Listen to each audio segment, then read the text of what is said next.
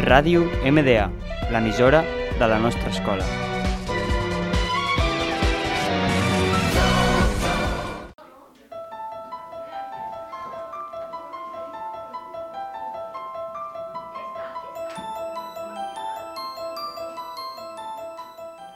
Hola, bienvenidos a Miedo en tus oídos.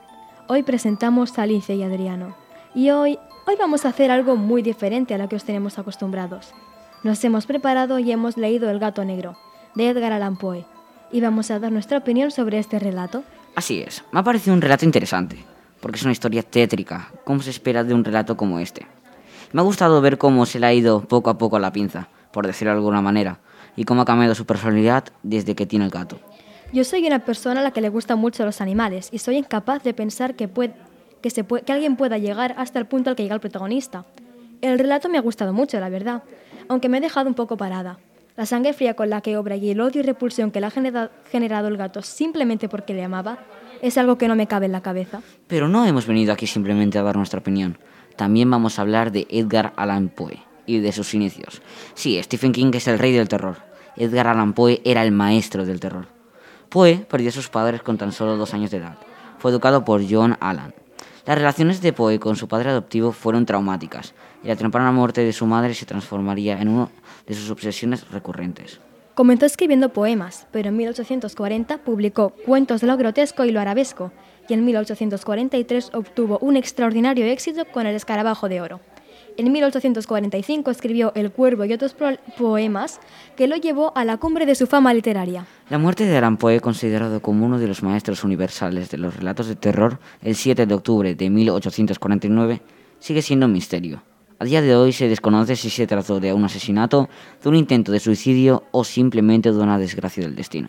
El final de Poe fue como el de sus relatos, abierto. Ahora vamos a leer un relato titulado El callejón, escrito por Alicia Fernández. Antes de comenzar queremos dejar claro que todos los relatos que leemos aquí han sido escritos por ella.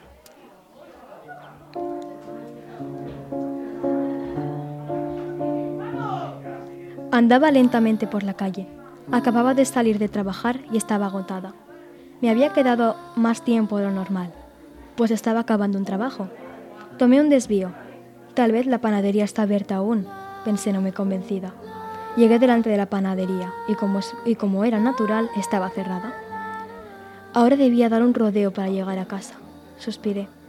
Me encaminé hacia mi hogar. Pero por el camino pasé por delante de un callejón, levemente iluminado por una luz al fondo. Algo captó mi atención. Un niño escuálido y tan blanco como un fantasma, con el pelo negro azabache, largo y enmarañado. Hacía mucho que no se peinaba, y mucho menos que se lo cortaba. Pobre, pensé. ¿Estás bien? le pregunté al niño desde la boca del callejón. No hubo respuesta. Será mejor que vaya a ver si se encuentra bien y preguntarle dónde están sus padres, pensé. Y empecé a encaminarme hacia el escuálido niño. Pero cuando estaba a mitad de camino, me percaté de que nadie se encontraba allí. El que sea de noche, estar cansada y tener una gran imaginación me juegan una muy mala pasada, pensé. Así que me di media vuelta y me caminé a la salida. Me paré en seco. Donde antes había una abertura, ahora solo había un alto muro lleno de musgo. Debiste dejarme tranquilo, dijo en la voz profunda y ronca que lava la sangre. Me quedé petrificada. El miedo me invadió, pero reuní la fuerza de voluntad necesaria para girarme. Lo que vi me dejó en shock. El mismo niño que había visto se encontraba en el mismo lugar en el que lo había visto por primera vez. Pe pero yo solo me preocupaba con ti, por ti, conseguí articular, temblando de puro pánico. ¿Qué, qué he hecho yo? La raza, la raza humana es un desperdicio. Yo se lo dije a mis profesores, a mis padres, no me hicieron caso. Y una broma muy pesada fue lo último que me ocurrió. Lo, lo siento mucho. Que lo lamentes no cambiará absolutamente nada. Dijo mientras se acercaba a mí lentamente. No era capaz de moverme. Mis músculos me lo impedían. Estaba paralizada de puro terror y el niño se acercaba cada vez más a mí. Cuando llegó a mi altura, me apartó el pelo de la cara. Su tacto era gélido, como si de un carambalno de hielo se tratara. La cara del niño era de pesadilla. Sus ojos negros e inertes me miraban fijamente. Todo empezó a tornarse borroso y lo último que vi fue una macabra sonrisa que se formaba lentamente en una cara tan blanca como si de un trozo de algodón se tratara. Escalofriante. Y esto ha sido todo en Miedo en tus oídos. Hasta la semana que viene.